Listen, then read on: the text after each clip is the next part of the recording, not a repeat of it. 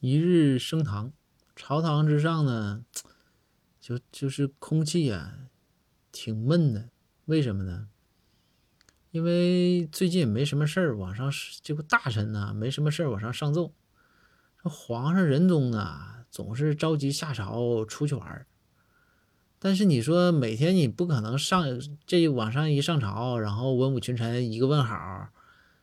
然后仁宗一说啊，是我也挺好，大家散了吧？那也不是那回事儿啊，你至少得挺一节课四十五分钟啊。所以说这大伙儿啊，就在这闷闷，就在这闷着。这仁宗皇帝啊，就从大袖子里偷偷的拿出手机，在那刷手机，刷刷手机啊，就看着一个笑话段子。看完之后啊，就去太有意思，憋不住了，哈哈哈就开始乐。这大伙儿一看，说：“嗯，就疑惑的眼神看仁宗皇帝。这仁宗一一一想，哎呀，被发现了，那算了，那你面子必须有啊。那我是皇上，我爱干啥干啥，对吧？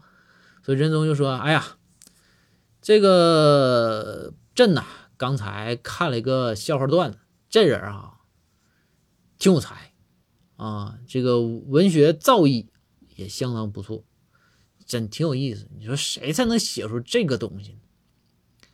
然后大伙儿就说说说说那啥，说圣上您给读一读啊，呃，然后我们上下边帮你找找，看这人到底是谁。